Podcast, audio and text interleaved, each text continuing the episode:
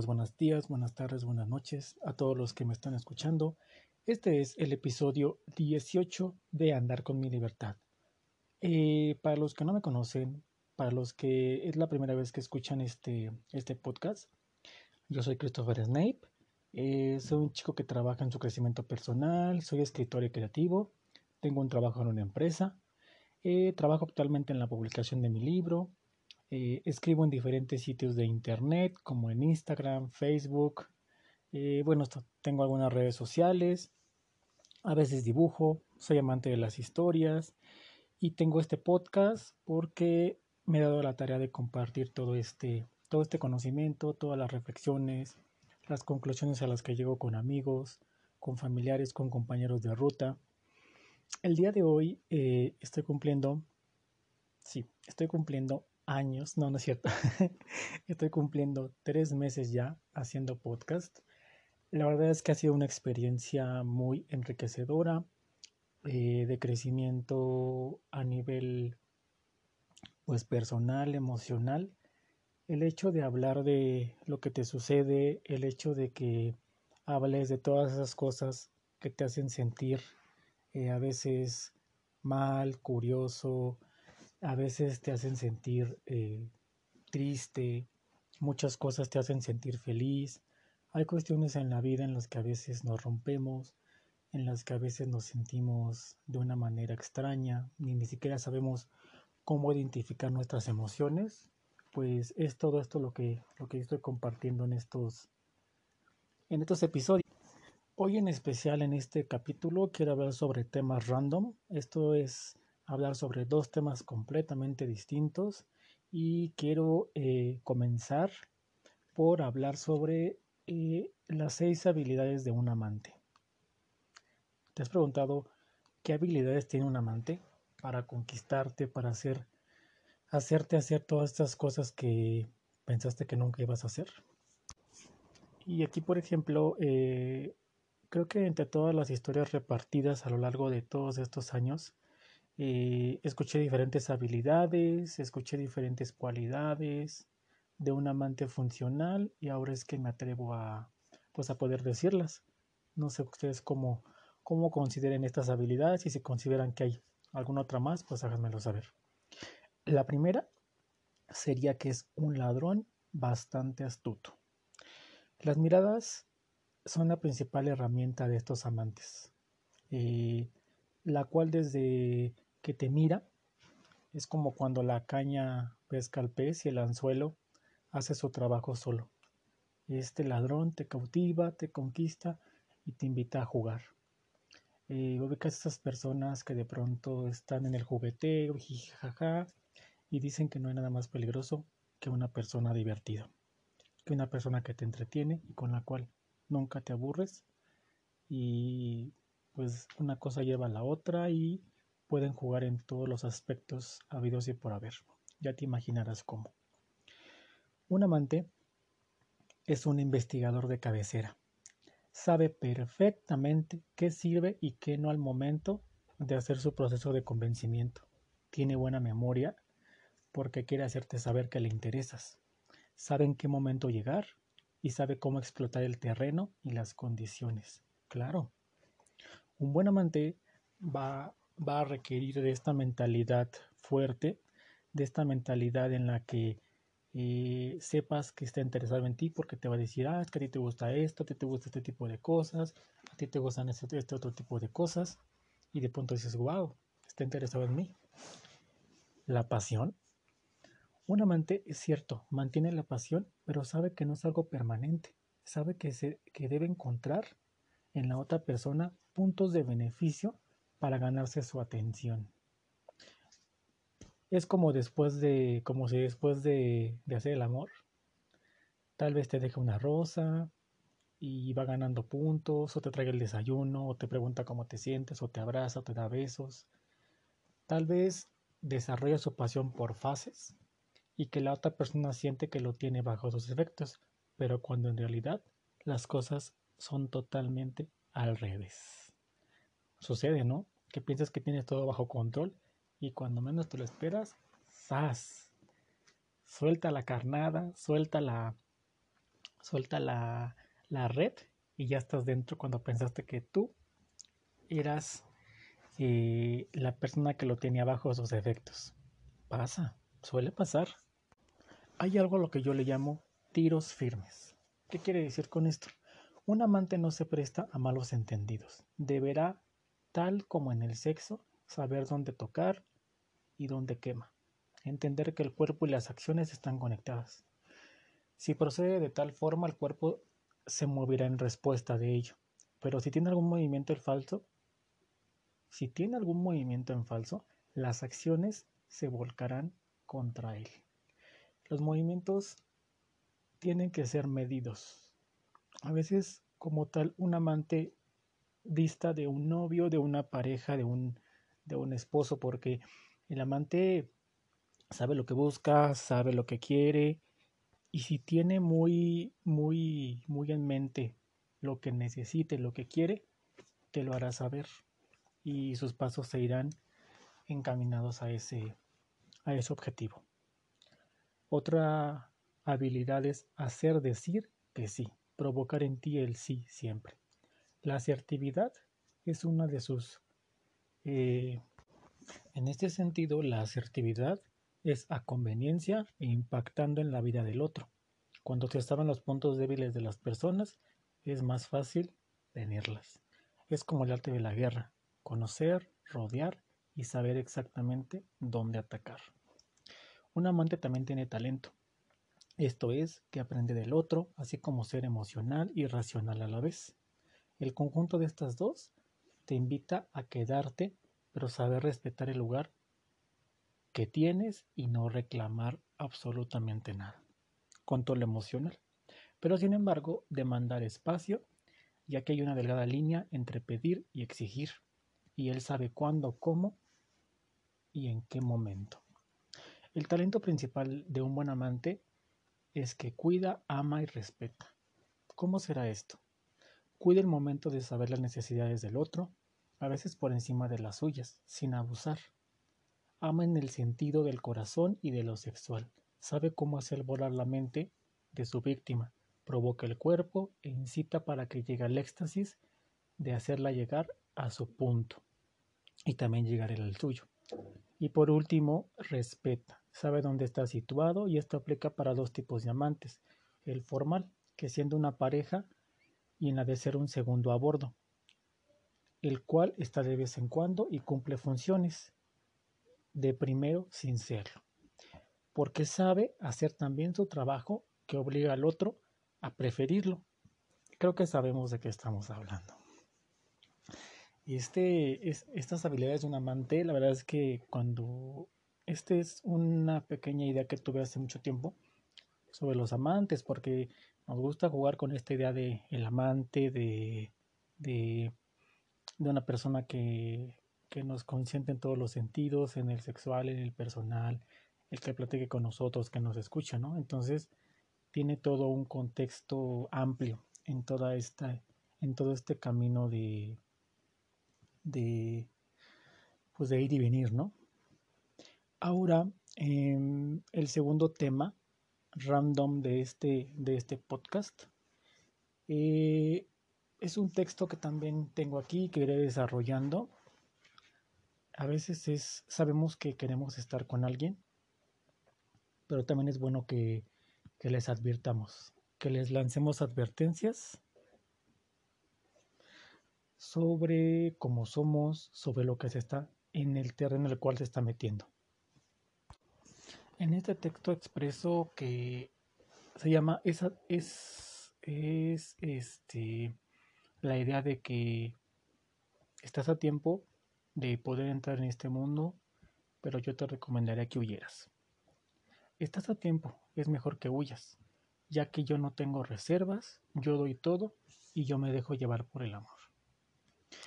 Cuando me conozcas, será mejor que huyas. Soy muy obstinado, muy necio y querré quererte a todas horas. Tal vez podría parecer meloso, seguramente me mantendrás pensando la vida entera en cómo sorprenderte.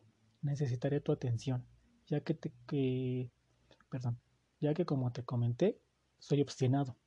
Querré probar todas las posibilidades contigo, Me querré tomar fotos de mil maneras. Cuando me conozcas, será mejor que huyas. Te daré un lugar en mi vida, en mis espacios, con mis amigos y en mi soledad, porque pensaré en ti gran parte del tiempo. Querré contarte cómo me fue hoy y esos gustos tan raros que tengo. Querré decirte que tal vez he soñado contigo. Algunas ocasiones seguramente te leeré en voz alta y te llevaré a conocer mis lugares favoritos.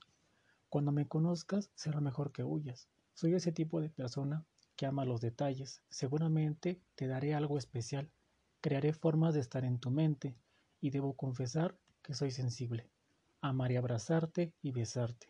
Eso significa que tu calor es mi refugio y pasaré tardes contigo de esa forma. Te pido que cuando estés triste, que cuando esté triste, no me dejes solo. El hecho de saber que estás cerca de mí significa que te considero parte de mi mundo. Cuando me conozcas, será mejor que huyas, ya que yo dejaré fluir tus fantasías. Conmigo podrás descubrir tus instintos sexuales. Quiero que explores todas tus posibilidades, porque yo soy abierto y puedes tener la confianza que nos podremos divertir. Cuando me conozcas, será mejor que huyas. Deberás saber que nunca me conformo y siempre querré intentar mil y un cosas. Esto para romper la monotonía. Soy un escritor, por lo cual amo las historias y la improvisación. Seguramente jugaré un poco con nosotros, y con esto me refiero a hacernos los desconocidos, encontrarnos en lugares extraños o cosas por el estilo. Pero sobre todo respetaré tu espacio, tus momentos, porque seré la persona que te deje ser y que serás feliz porque logras algo. Estaré ahí celebrando contigo, también estaré ahí para ti cuando algo no te salga bien. Seré la persona que como un amigo puede oírte y si puede me lo permites aconsejarte. Seré la persona que ante todo tendrá el respeto de dar un paso atrás en tus no y sonreír cuando digas que sí. Estás a tiempo. Es mejor que huyas, ya que yo no tengo reservas. Yo doy todo. Yo no me dejo llevar por el amor. Me dejo llevar por eso y por muchas cosas más. Debes saber que al haber puesto mis ojos en ti, automáticamente estaré para ti, que te daré lo mejor, procuraré saber cómo estás, cómo vas, y si lo que sientes por mí tiene fuerza suficiente para seguir, debo comentarte que soy muy preguntón. Quiero saberlo todo, pero siempre respetando tus límites. Soy de los enamorados románticos, que te dirán cosas cursis, o tal vez te sorprenda con algún detalle bonito el día de tu cumpleaños o alguna fecha especial. Debo decirte que soy el novio consentidor, la persona que hablará de ti con sus amigos, el que sabrá que eres la mejor persona para mí. Debo confesar que siempre te miraré a los ojos, porque justo ahí entenderé cómo es que he llegado a tu corazón. Aún no, aún no te conozco, pero ya, seguramente, ya te estoy buscando. Cuando escribí este texto, yo quería, quería, quiero y deseo expresar esta parte tan profunda de, de mí y creo que cada quien se identificará si es que ustedes eh, también tienen esa parte eh, en la cual andar en sus emociones, en sus sentimientos. Hablando de amantes y enamorados, existe ese amor, esas emociones, esas ilusiones que guardamos en el fondo y que no sé, las mostramos no se las mostramos a nadie excepto a quienes consideramos que valen la pena o que van a valorar las emociones que tenemos. Eh, la parte de este podcast viene a hacer sentido aquí. Eh, en repetidas ocasiones platico con amigos, con conocidos y con gente cercana sobre las cosas que buscamos expresar al momento de buscar el amor. U otras variantes de esto, ya que en estos tiempos pues existen diferentes formas de amor, de conocer personas, de encontrarnos con alguien, eh, de formas de amar, de relacionarse. Y, pero al final de cuentas, este texto que les acabo de, de, de contar, de, de leer, pues tiene mucho que ver con la forma en la que yo veo el amor, de lo que yo puedo dar, lo que yo espero y lo que yo estoy ofreciendo. Entonces, esta parte pues es, es un simple desahogo, es una, es una idea y pues también a algunos les inspirará, a algunos les ayudará, tal vez a lo mejor te inspira para desarrollar alguna idea sobre algún texto y saber en realidad qué es lo que tú, qué es lo que a ti te mueve, qué es lo que a ti te gusta, y qué es lo que en realidad a ti te, te genera estas emociones, ¿no? Pasando al tercer tema y último de este podcast, quiero hablar sobre la probabilidad y la estadística. En la universidad, obviamente se ven datos matemáticos, eh, factores, variables eh, con base a, a, todo lo que tiene que ver con la probabilidad, qué tan probable es la estadística, eh, cuánta gente, cuántas personas, en qué momentos, cada cuándo se da.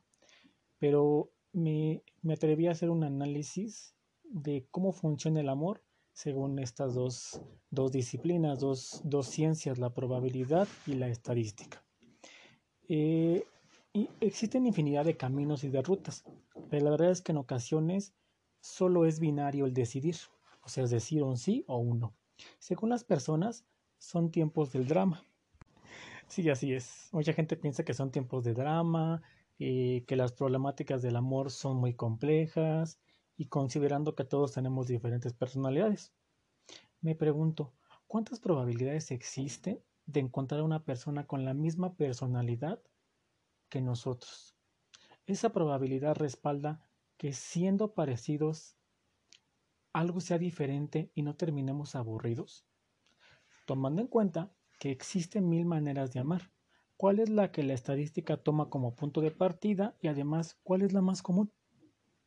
es el drama y el apego, el de decidir no contestar un mensaje, el de acceder a decir la verdad. Y esto considerando que los factores que determinan la normalidad en las relaciones se toman como punto de partida, es decir, la madurez. ¿Cuánta probabilidad existe de que la madurez sea la variable que determina el ser feliz en una relación? O más bien me pregunto, ¿qué tanto eh, ¿Qué tanto el enamorarse genuinamente provoca intentos exitosos? Obviamente, en la probabilidad existen las excepciones. Entonces aquí entra la combinación de experiencia con incursionar en el amor por primera vez, contemplando que se tendrán diversas perspectivas que disipan la idea que el amor es un tema que se toma a la ligera y la excepción, la excepción, perdón, es la que considera la formalidad y el compromiso. La probabilidad se refiere a cuántas veces puede acertar o fallar. Ahora bien, ¿cuál es la probabilidad de que el amor sea solo una idea sin materializar, un misterio no descubierto? ¿Te has preguntado si el amor a veces es un misterio? ¿O, lo que, o el amor es esto que tenemos actualmente, lo que experimentamos con nuestras parejas, con nuestra familia y con nuestros amigos? ¿Cuál es la probabilidad de que solo sea un mito o en cambio sea lo que el mito urbano ha dicho, es decir, las vivencias de la mayoría. Esto es decir, y las vivencias de la mayoría. Al, hablar del mito urbano, pues me refiero a que el amor debe ser romántico, el amor debe de guiarte hacia el matrimonio y hacia, tener hijos. No existe al 100 en ninguna de, estas tres preguntas, eh, siempre algo que coincida. Algo en pocas palabras hace la diferencia. Cuando me refiero a estas tres preguntas es la de cuál es la probabilidad de que el amor sea solo una idea y o sea un misterio. Eh, cuál es la probabilidad de que solo sea un mito y cuál es la probabilidad de que la gente lo vincule con sus experiencias pasadas. Ahora bien, la estadística juega con los números y los interpreta, entre estudiarlos, sacar cálculos diversos sobre el determinado fenómeno. Además hace un cálculo de medidas de tendencia central, es decir, explica sus diferentes versiones vinculadas al amor. Sería un muestrario del amor que se toma de, diferentes tipos y circunstancias en las cuales el amor se desenvuelve. Es decir, todo este entorno en el cual el amor se ve, se ve inmiscuido cómo se comporta en la actualidad conforme al paso del tiempo, cómo pueden ser amores rotos, extraños, destructivos, enfermos, diferentes, superficiales, plásticos, los que te tienen en una continua incógnita, los que te dejan marcado, bueno, esto es por decir algunos, ¿verdad? Cuando a la par existe la variabilidad, es decir, el otro lado de la moneda. Existen los que comprenden, los que dan espacio, los que están ahí, en favor o en contra de lo que sea podemos decir que es una muestra de 100 casos, 47.5 son exitosos y el otro 47.5 son los destructivos o tóxicos, ya que el 5% de la escala de cada extremo de la campana de Gauss es el factor que no siempre consideramos en la vida real, es decir, el error. Cuando hablamos del error, hablamos también de una desviación estándar, es decir, qué tanta probabilidad hay de que los resultados se desvíen, de que hay, un, hay una, más que una variable, hay una, una constante que hace que los datos siempre estén. Obviamente yo que estoy dando un ejemplo. Si hablo sobre 47.5 de datos exitosos y otro del mismo número tóxicos, esto no siempre es, es exacto. No puedo decir que de 10 personas, 5 tienen pareja y 5 son solteras. Creo que hay más solteros que, que con novia o con novio. No lo sé. ¿Cuál es tu, cuál es tu, este, tu ejemplo? Eh, este error que toda estadística contempla nunca existe el 100%. Esto es asimilable a que no existen todas las personas que son felices y no se está no se está completamente convencido de que todas sean felices, como decía anteriormente. Siempre existe la espinita, por muy mínima, pero está ahí en el inconsciente y la mente piensa en los escenarios más extremos. Es decir, que no todos nos enamoramos a la primera, por ende sabemos que no es del todo cierto. Las excepciones ayudan a cambiar la historia. A lo largo de los años, quien pertenece a esa idea de hacer las cosas de forma distinta. Tiene mucho que ver con tomar las decisiones que le funcionan a uno, y eso no es necesariamente lo que le funciona a todos. En la expectativa, no existe la forma de definir cuál será la próxima persona que vas a encontrarte, y entran nuevamente las distintas preguntas. ¿Será la pareja perfecta? ¿Qué tipo de persona considero la perfecta? ¿Estoy listo para una relación? ¿Esto solo será una cita? Probabilidades existen infinitas, aunque la estadística toma datos al azar o datos agrupados de determinado grupo de variables, los cuales deben determinar si las relaciones funcionan o no. Sería arriesgado empezar a detonar los factores por los cuales las relaciones funcionan o simplemente no funcionan las diferentes prácticas en el pre, durante y post del amor y de las relaciones, entonces mejor pensemos que la vida en sí tiene ya sea mil maneras. Podemos observar cantidad y cualidad. Esto es datos cuantitativos y cualitativos. Eh, datos cuantitativos, pues es cuántas personas se enamoran, cuántas veces, cuántas relaciones fallidas tienen, eh, cuántas de cuántas relaciones fallidas han sido felices, en cuáles han disfrutado y cualidades, pues vemos diferentes tipos de caracteres, diferentes tipos de personas, personas con, con toxicidad, personas con eh, personas cursis, personas románticas, personas un tanto frías, personas cálidas. Eh, eh, en este sentido, las mismas determinan el éxito o el fracaso, la confusión, la seguridad o tal vez la calma o una relación plena. El número de personas con las cuales es probable que nos relacionemos o con las que según las condiciones dictan que nunca nos vamos a encontrar. Pues amigos, estos son tres temas muy random.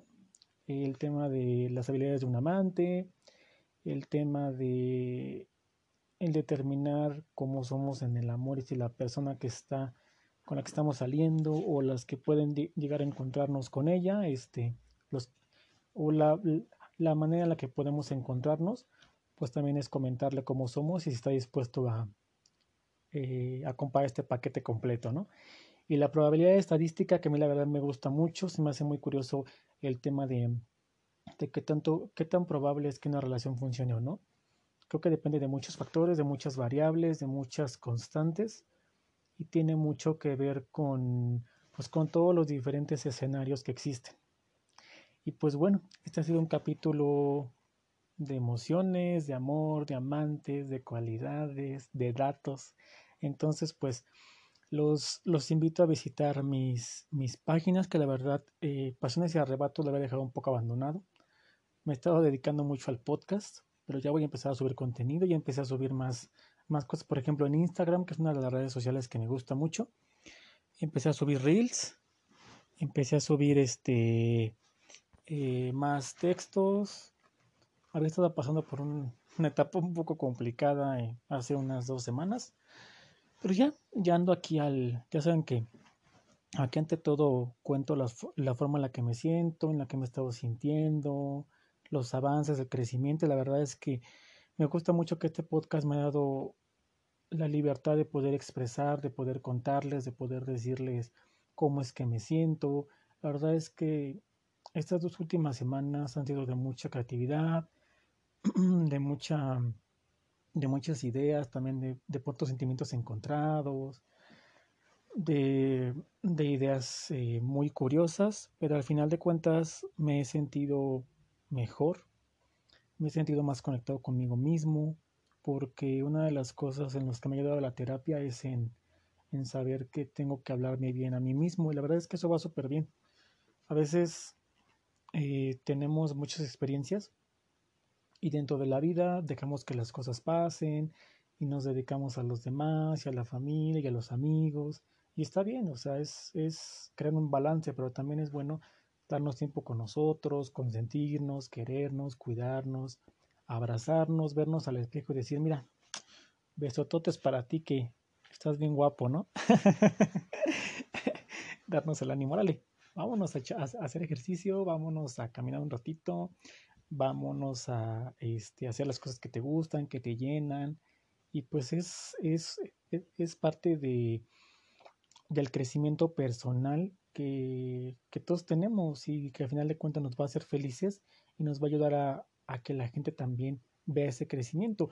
Veo muchas personas que irradian esa paz, esa tranquilidad y es bonito saber que hay personas de las cuales pues no nos colgamos de su fama, o sea, más bien nos inspiran, nos inspiran y no hay nada más bonito, no hay nada más padre que la gente nos inspire a, a seguir adelante, a no rendirnos y ver que hay gente afuera logrando cosas y de pronto dice, es que no te rindas, no nada más es un, yo no creo que nada más es que la gente diga, no te rindas, lo puedes lograr. Eso toda la vida ha existido.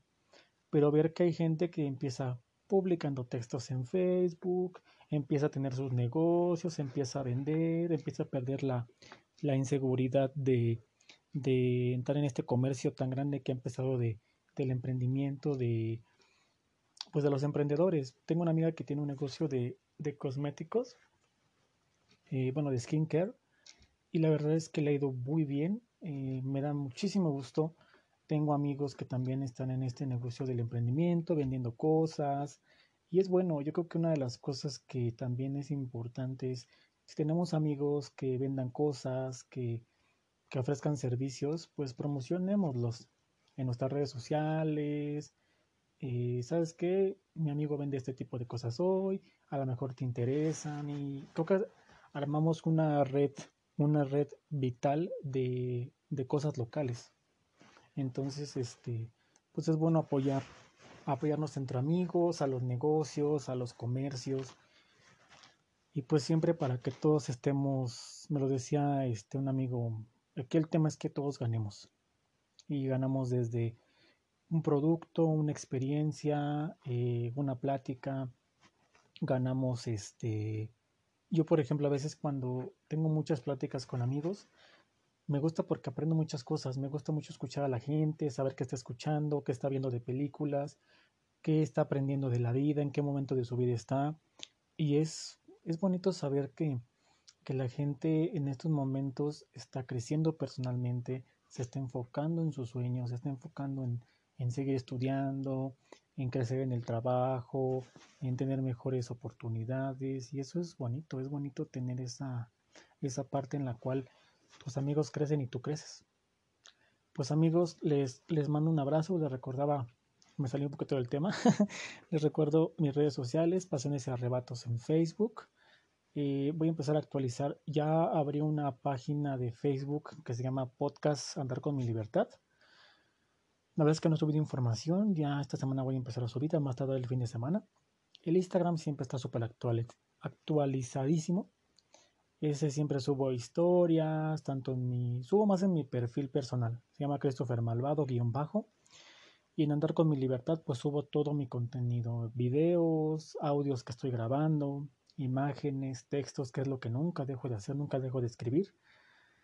Andar con mi libertad en Instagram. Em, en Spotify pues me encuentran como Andar con mi libertad. Y para los que se les hace un poquito más accesible YouTube, pues también me encuentran como Andar con mi libertad o Christopher Snape. Y ahí estamos siempre al tanto, comentarios, estamos ahí en mis redes sociales, podemos platicar, podemos conversar. En algún momento estoy considerando hacer algunos live. La verdad es que aún no me acostumbro mucho a estar frente a la cámara, más que las selfies, que son las que sí me salen bien y con filtros. Pero este, pero pues esperamos seguir, seguir progresando y pues amigos, ya les, les estaré invitando, les estaré mostrando el avance de, de mi libro ya. La verdad es que estoy muy emocionado, estoy muy feliz. Em, ya tengo casi unos eh, alrededor de unos meses trabajando en el tema de mi libro. Ya, ya estamos en la, en la recta final. Ya la verdad es que me tiene muy emocionado. Por eso les digo que cuando tengan algo, con lo que tengan empiecen. A lo mejor quiero escribir un libro, escribe una página, un capítulo cada semana, un capítulo por día, una hoja por día, escribe 10 minutos, 15 minutos y todo eso te acerca a tu objetivo. A veces queremos como ya, ya quiero tener el libro completo, ya lo quiero acabar y nos presionamos en el final, en el principio y las cosas no fluyen. Entonces empiecen con lo que tengan, si quieren empezar un negocio, si quieren empezar terapia, si quieren empezar eh, una relación, todo, todo se empieza con lo que tenemos. Entonces, pues los animo a que, a que, a que lo intenten. Dice Daniela Guerrero en un, una Em, chica que sigo en, también tiene un podcast en Spotify, se llama Siempre hay Flores. No es cierto, la gratitud como, como, la gratitud como ciertas flores se llama en Spotify, Daniela Guerrero, la cuenta también en redes sociales, y dice, no hay nada mejor hecho que, no hay nada mejor hecho que, no es cierto, ay, perdón, se me fue, eh, no, hay, no hay nada mejor hecho que perfecto. O sea, quiere decir que no hay nada perfecto es mejor hacerlo, así nos quede mal, es un intento, es parte de lo que, de lo que estamos logrando y es mejor empezar a hacer cosas.